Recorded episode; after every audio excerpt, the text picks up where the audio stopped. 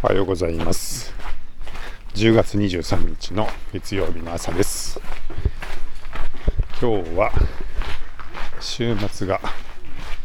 かなり忙しかったので、まあ、ちょっと仕事してましたので、まあ、半分休みのようなまあでも家でなんかいろいろやるかなっていう一日です、えー、ちょっとだから朝ゆっくりめに起きて、えー、そしていつもの散歩コースを歩いています。いやー、いろいろありました。なんかあの、家で作業をする日が続くと、朝の散歩の声日記のネタがないって言ってましたけど、逆にあの、ちょっとイベント続きすぎて、声日記を取る暇もなく、どんどんネタが溜まっていって溢れているみたいな感じでどんだけムラがあるんだっていうね生活をていてちょっとこのパターン続いてますね。週末にいろいろとイベントがあって外出していろんな人と会ってみたいなのがあってで平日の真ん中ぐらいになると今度はずっとパソコンに向かってこもってなんか作業していてみたいなすごい出たり入ったりみたいななんかそういうパターンの日々が続いてますけど、で、そうですね、まあ、最初のイベントは土曜日ですけど、土曜日はあの物件ファンのね、イベントがありました。で、八瀬さんっていう不動産会社さんと一緒にやったイベントに出ていまして、まあ、その話がしたいんですけど、えー、さらにね、その次の日、昨日はあのグレート稜線という、まあ、トレイルランレースの大会の、まあ、GPS と計測のお仕事で滋賀県の米原駅の近く米原の方に行ってましてでそんなこんなで過ごしていたらあの LISTEN の方にもいろんな声日記が溜まっていてなんかねあの新しい方のがいろいろ新しい声日記始めたりとかもされているので、なんかちょっともういろいろ浦島太郎みたいな感じになって、今日の朝聞いていましたけど、えー、なので、まあ、いろんな話がしたいんですが、まあ、でもまずは、今日は、その土曜日のあのイベントの話を少ししたいと思います。えっと、その物件ファンのイベントっていうのはどんなイベントだったかっていうとそのよくいつもあのお仕事一緒にさせてもらってるあの八瀬さんっていう京都の不動産会社さんがありましてでその八瀬さんが、まあ、京都内の4階建てのビルを購入したっていうことなんですね。でそれはあの岡崎に近いあの東大路2条の角にある、まあ、ビルなんですけど、えー、そのビルが、まあ、結構古いビルで、えー、一旦内部をスケルトン状態にして、えー、ここから、まあ、どういうふうにな、えー、風に回していこうかっていう、まあ、あの売らずにですね八さんが所有して、まあ、それを人に貸して運用していくっていうことだそうでで、まあ、実は八さんの中ではえー、と1階と2階を、まあ、何か店舗かなんかでにしてで3階と4階を住居にしてでそちらは賃貸で普通に住居として貸し出すとかっていうプランが、まあ、大方決まってるそうなんですけど、まあ、なんかそれはそれとして、えー、この建物を、まあ、どんな風にリノベーションして、まあ、どんな建物にしたら面白いかみたいなことをまあ一旦あの現実的にできるかどうかっていう制約も抜きにして、まあ、好き放題考えましょうみたいな、まあ、そういうこう妄想アイディアワークショップみたいなものをやりませんかっていうお誘いをいただいて、まあ、それで、えー、物件ファンの読者さんに、まあ、参加を募ってやったところ結局定員を満員になりまして、えー、12人ぐらいかな、今回の定員だったんですけど、まあ、全部埋まって、で、結構遠くから、なんか兵庫県とか、あとは石川県から参加しましたみたいな方もいらっしゃるぐらい、まあ、いろんなところから集まってでみんなでこの建物どうやったら面白いかみたいなアイデアを出し合うっていう、まあ、ワークショップをしてきました。で実はそのあのワークショップその最初はまずその実物の建物をみんなで見学したんですけどその後、えー、なんとそのいつもたまに声日記で登場してもらってる、えー、恋恋商店さんっていうタイ料理屋さんがそのワークショップの会場になりましてみんなでそこに移動して、まあ、お店の中で、えー、飲み物とちょっとおやつをいただきながら、えー、アイデアを練るっていうワークショップをやったってことで、はい。まあ、そういう感じのイベントがありました。で僕はあのまず最初のその建物を見に行きましてでちょっとワークショップの、まあ、ちょっと用事があったんで途中で最後だけ抜けちゃったんですけどあの発表の直前ぐらいまで皆さんが考えている様子の最後ぐらいまで参加させてもらって、まあ、一通りこう様子を見てたんですけど、まあ、なかなか、あのー、面白かったですね、まあ、皆さんいろんなアイデアが出ていてなんかあの建物の真ん中に1本木が生えていて周りをぐるぐる回りながら登っていけるみたいな なんかそんなのできるのかなみたいな感じでしたけど、まあ、そういうのとかあと僕がおおって思ったのは、えー、と1階が芝生になっていて真ん中に山があってその芝生に起伏があってなんかその登ることができるみたいな なんかそういうアイデアが出てたりとか、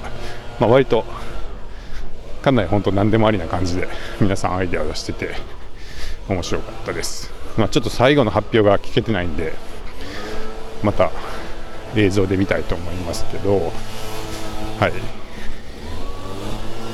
ちょっとすみません。これは何をやってるのかな。ああ。お寺の方が葉っぱをブロワーでエンジンのブロワーでと吹き飛ばしてるんで結構うるさいですね、えー、すみません。うるさかったかもしれません。でまあそんな感じであのいろんな方がいろんなアイディアを、えー、出してたんですけど、まあ、当然もし僕ならあの建物どうやったら面白いかなみたいな、まあ、もし自分がオーナーだったらどういうふうにするかなっていうのは、まあ、横で様子見ながら自分も妄想してたんですけどそしたらねその物件ファンの、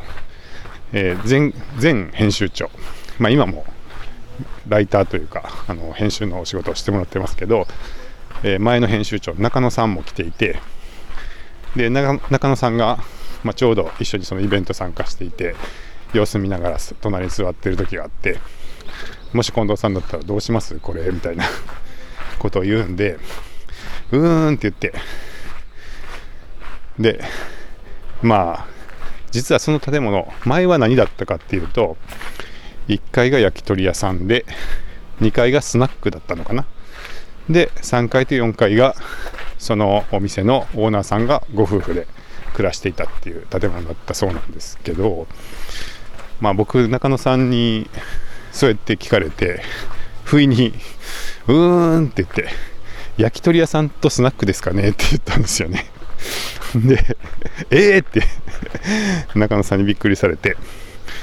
まあそうですよね。もともと焼き鳥屋さんとスナックだった古いビルを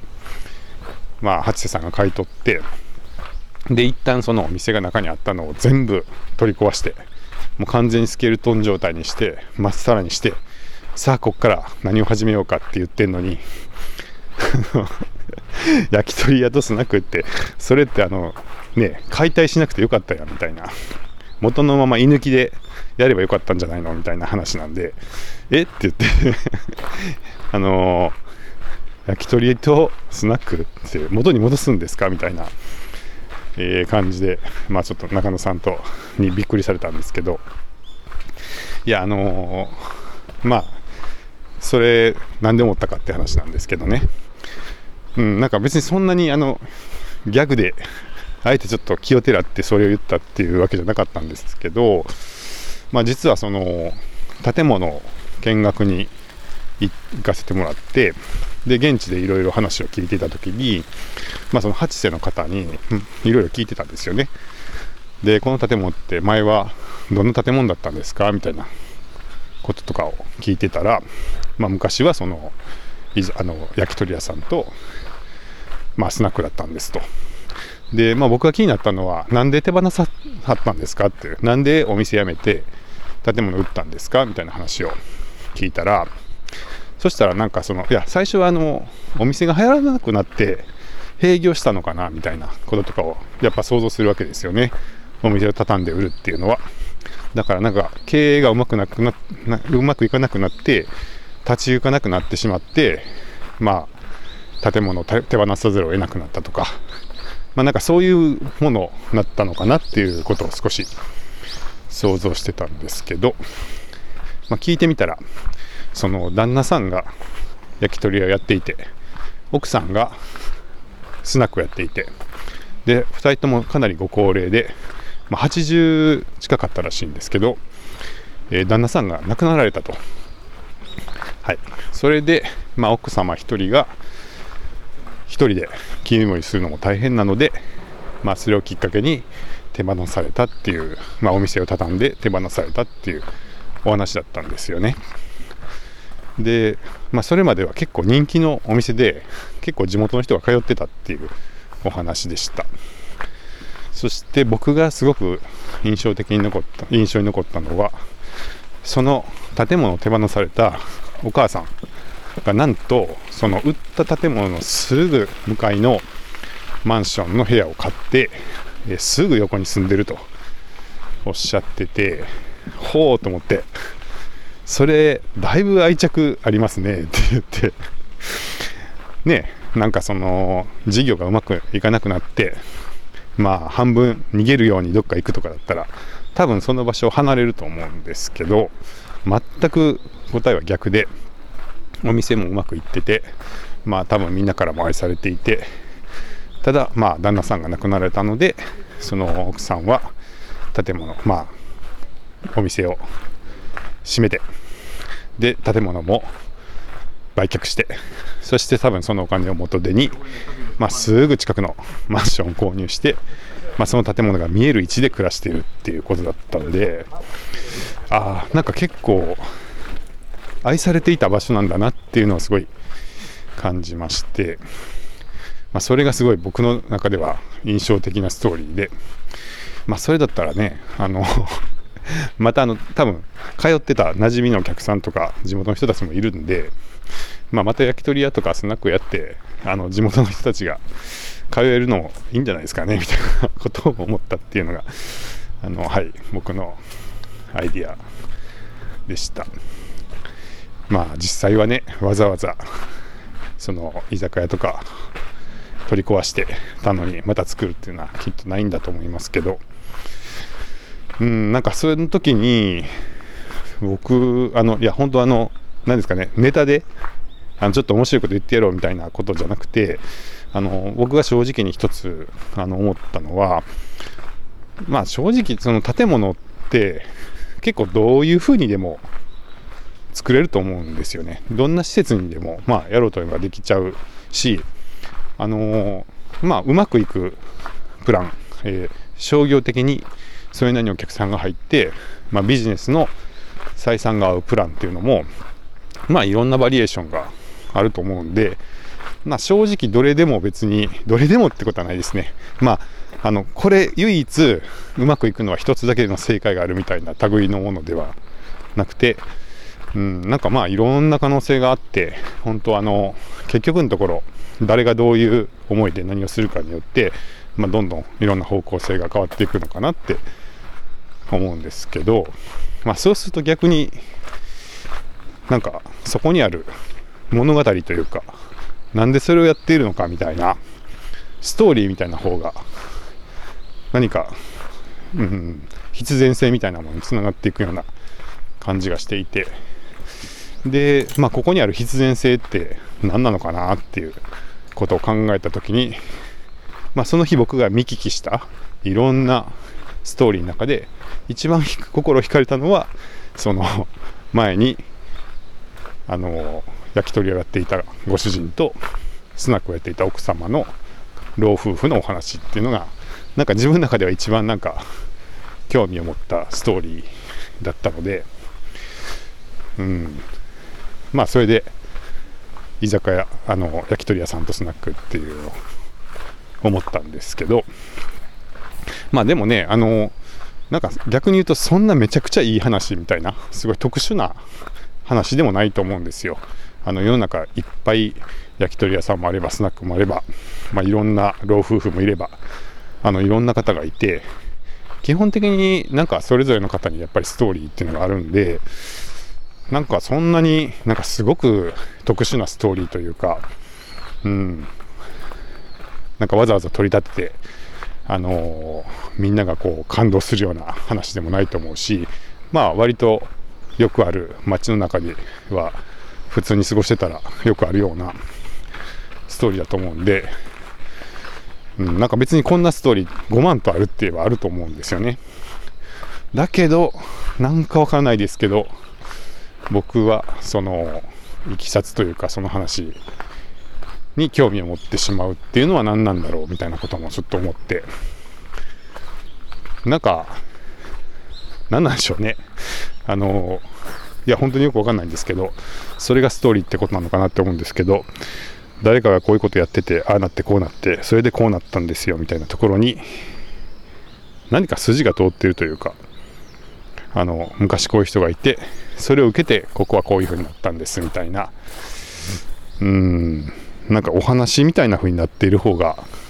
なんか聞いちゃうっていうかね。あのうんちょっとうまく言えないですけど。なんかあのはい。わかりますかね？これ。いや、多分あの、僕その発表会聞いてないんであれですけど、あの、すごい面白いアイデアいっぱい出たと思うんです。で、一個一個はすごい面白いと思うんですけど、まあ、それはその時にパッと生まれたものだと思うんですけど、なんかそれよりも、こう、なんか昔から繋がってる、なんか一連の流れみたいなものにグッとくるというか、そう控えてしまう自分がいるいるなって思ってて、どういうことなんでしょうね。そういうのが、なんか物語のこう強さというか力みたいなものなのかなって思うんですけど、まあ、声日記もそうですよね。あのなんか普通の人って言ったらあれですけど、なんか別になんかすごく例えば有名な人とか、なんかやっていることがめちゃくちゃ特殊なんでっていうんじゃなくて、まあ、割とこんな言い方したらあれですけど、なんかみんなどこにでもいるような普通の人、まあ、自分も含めてですけどの日常をこう喋ってるだけといえば喋ってるだけだと思うんです今日こんなことがあってこんなこと考えましたとかこんなままならないことがありましたとか なんかそういう話だと思うんですけどなんかねそれを妙に聞いてしまうのは何なのかなって思うとうんなんか別にそのなんかやってることがすごい刺激的でなんかめちゃくちゃ特殊なんでなんか珍しくて弾いてるとかっていうよりはうん。なんかこう人がこう何か過ごしていてあこんなことがありましたと。でこんなままならないことがありましたとかこんなことがあったんでこんなこと考えましたとかっていうそのストーリーというか物語というか、まあ、進んでいく様子というか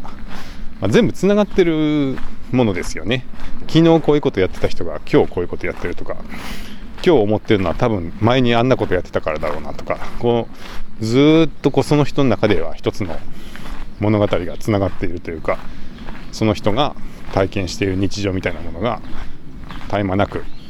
続いているっていうその一連の流れみたいなもの。なんかそれが一つのこう物語的な力があるっていうかうん、この前あのまあ、声日記を聞くのは別にその人の話が面白いからじゃなくて、まあ、シェアハウスみたいなあのシェアハウスの住人みたいな感じだから聞いてるのかもみたいな話しましたけど、まあ、結局その人の話をずっと聞いてることで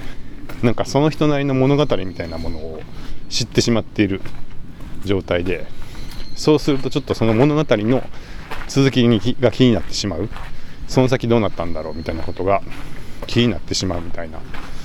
なんかそういうことなのかもなってちょっと考えたりもしまして。これあの朝ドラとかも思うんですよね。あの僕は NHK の朝の連続テレビ小説朝ドラ結構好きでずっと見てるんですけど、まあ、朝の毎朝15分こうドラマがあるんですけど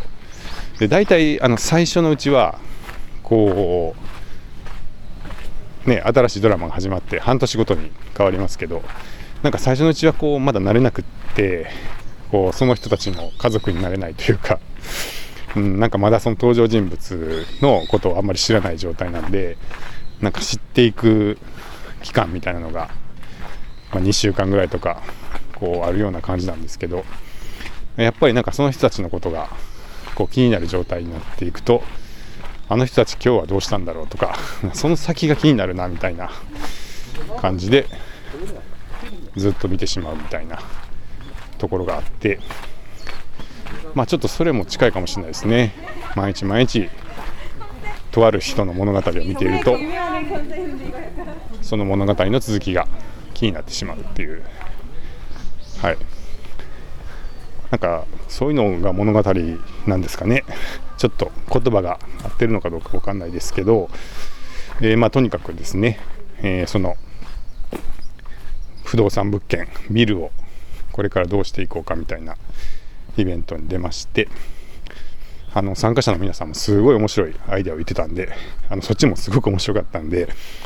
えー、録画をまた発表会を見るのを楽しみにしていますが、えー、それがすごい面白いと思う一方で妙に何かそのそこもその場所で以前に焼き鳥屋さんとスナックをやっていたというその老夫婦の物語の続きをちょっと描いてみたいみたいな気持ちになったし、まあ、その時にいろいろ見聞きした中で妙に何かそのお二人のまあやってきたこととか、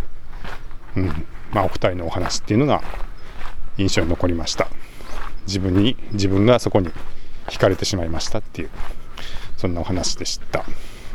はい、実はあのイベント中にですねその中野さんと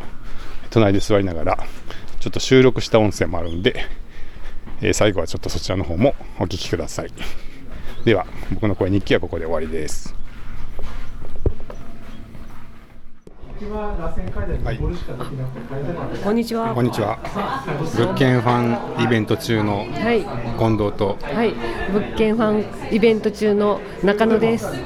中野さんお久しぶりです。ご無沙汰してます。本当に会えて嬉しいです。ねほんまに元気してました？元気にしてました。もうほんまに夏は暑かったし、秋は寒いな、そんなこと考えながら 生きてましたよ。はい。物件ファンイベントですけど、えー、なんか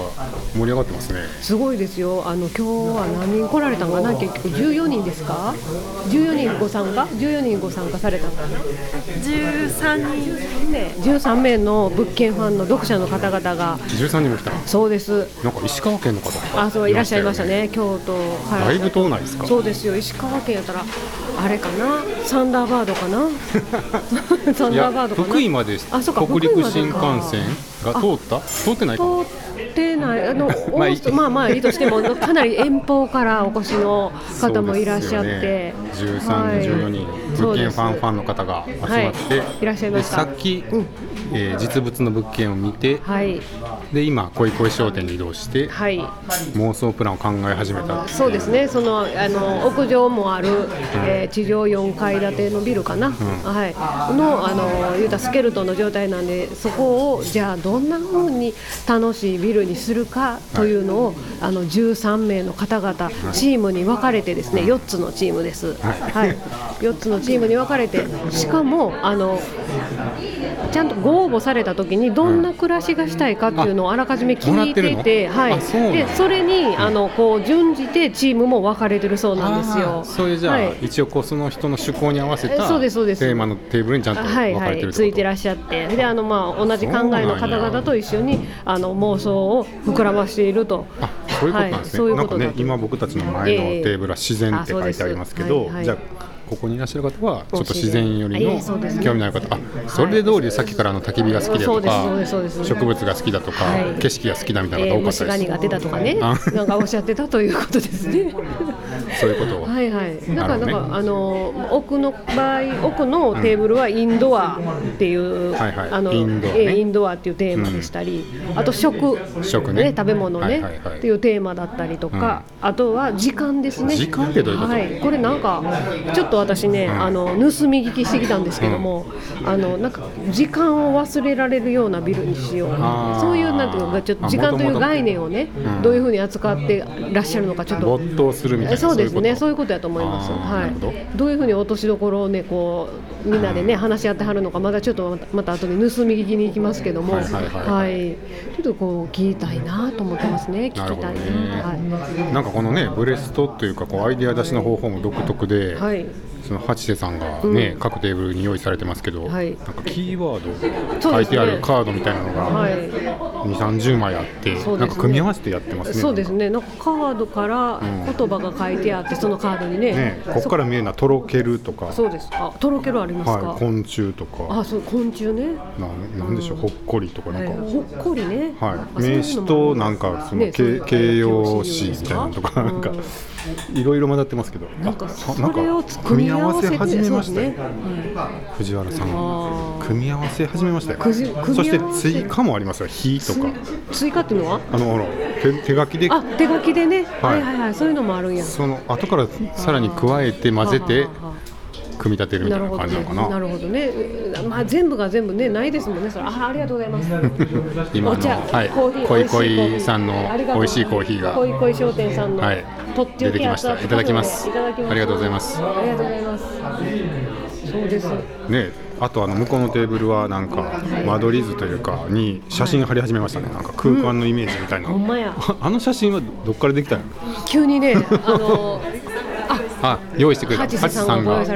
あいろいろ空間のイメージの写真を、あでこういう感じがいいかなみたいなね、貼り始めてる？なんか屋上にはなんかこの芝が引き締められたような写真が貼られてたりとかいいですね。それはちょっとこの上も見てほしいけどね。あそうですね。この近藤さんちの上もね もうびっしりと。一回見てほしいけど、ね。はい。なるほどどうですか？なんか中野さんこうどういう期待がありますか？そうですどんはいね、なんか私としてはなんかやっぱりこう、皆さんのねとんちというか、うん。ひらめきとか、うん。そういうのに触れる機会ってまずないのおで、ー。ね、特に読者さんっていつもこう私たちの記事を読んでくださってる皆さんがねあ確かにね。そうなんですよ。あの読者さんからのそうですね。こうアウトプットみたいなあんまりえーあんまりも普段触れたことがないのでまはいはいずそれが楽しみなのと、確かに確かにはい、あとやっぱなんかね皆さんすごいあの人懐っこいというかすごいお話あすぐ確かにね初対面の方多いはずなのになんか急に物件の話だとやっぱなんかもうお友達みたいな感じになってる感じがありますすね。なんでかね。共通のものがあると、はい。お話弾ま弾まはるんかな思って。私の方がもじもじしてますからねずっともじもじして。これ中野さんやったらどんなプラン出しますか？えー、私ならちょっとはい。このチーム分けで言うと、うん。あの時間のチームに行きたいかな。とてそれはその心は。やっぱりねあうん。の時間、先ほどおっしゃってたようにそのはい。没頭するようなね何か空間っていうのをねあのビルのどっかにちょっとこっそり作らせてもらえたら嬉しいかな。なるほど。どんなな没頭できる空間にしますか中野さん。そうですね。かなり狭めですね。あ狭い、はい。あ出た。狭い空間好きの中野さん。なんか狭い空間にはまり込むのが好きなんですか？そうですね、ポスポターでね、あのねうん。私ね、最近ね、まだ何もやってないんですけど、うん。あの私、昔ドラムやってたんで、なんかドラム叩きたいないうのがありましてね、でそっちそうそうそう、はいドラム没頭できるんでね、あのそういう防音室みたいなの作って。え中野さんドラム叩いてたん？ドラム叩いてた叩けるの？叩けるんですよ。あそうなん。私。はい8ビートとかね、へー。あそうな4のビート2ビート。それは他の人と合奏するんじゃなくて自分一人でも楽しめる？えっと、バンドをしてたんで、ん。あの合奏もできますし、うんうんうん。一人で叩きなさいって言われたら叩けますし、あそう。はいはい、あ意外と。そういう部屋が欲しい。そういう部屋はね、ちょっとね、まあ言ってももう20年以上前なんで、うちょっと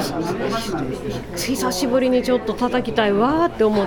たんですよ、最近。あそうですか。はい、でもそういう場所なかなかやっぱスタジオまで行かないとないそうからやね。そういうのをちょっとやりたいなっていう。まあでもね、うんこれねこの 4, 4フロアあるんですか？だから、こんな4フロアをねあの考えるにあたっては本当ね夢の一部ですよね。全体はどうすんねんって話ですよね。そうはね。ドラムの部屋どこに作るかな。景色の良さが結構あれやからね。そうなんですよね。防音壁とかにしてしまったらちょっともったいないかな。防音窓とかってあるんですか？まああるけどね。でももう地下でも掘ります？それ。あでもねストレージがあったんでじゃあそこであ あの駐輪場のところ？下にね。ああそこにしときます？はい。あそこにして。にドラム置いて、はい、上はだからじゃあどうすんねんっていうことですね。なるほどね。であとでも近藤さんはどうですかね？僕でもね今ちょっとあの空間イメージの写真ちょうどあそこ出てますけど、本棚並んでません？あありますね。僕ちょっとね2階に。うん、あの本棚並んだ空間ちょっと憧れあるんあですよ、ー確かに。でもう一個ね、はい。そのすごい最近ポッドキャスト撮るんで、ええポッドキャストスタジオを作りたいんですよ。あなるほど。でもはい。本棚って、うん。ポッドキャストの収録にすごいいいんですよ。え音音吸ってくれるから。あそうか。本自体が防音というかはいはい。音を遮断してくれるんですか？だから本に囲まれた空間で、はい。でなんかこうトークイベントとか、はいはい。あのポッドキャスト撮ったりもできるみたいな空間とかちょっとあなんか面白いかもって最近思ったんでちょっとあの本棚並んでる空間の写真はちょっとょっと惹かれかれてますね。なるほど。うん。でもあのビルのねそのうん。フロアの広さ的にもね、うん。なんかちょうど良かったですよね。15平米ぐらいや言うて。あー。なんか。何人ぐらい、入る？イベントしたら。えー、イベントしたら2 30人入るかな。2 30はいけると思いますけどまあいろいろ置くともうちょっとまあ15ぐらいの方がまあちょっと余裕はあるんじゃないます。ちょっとやっぱりお茶飲んだりしたいじゃないですか。そうね。ちょっとね。そうね、うん。まあそんなめっちゃ広くはないからね、そうですそうです。そうなんですよ。そんなに広くないのでね、うんなんか考えちゃいますよね、うん。まあじゃあどんなアイデアが出てくるか。そうですねほんちょっとまに楽しみですしまたちょっと様子見に行きますか、うんそうですね。ちょっと見てきます、はい。ちょっと、はい。あの美味しいカフェオレ飲んでから行きます、ねそうですね。こいこいさん美味しいわ、はい。美味しいです。ありがとうございます。じゃあ中野さんでした。ありがとうございます。ありがとうございます。これって録音できてるんですか？録音できてるんですか？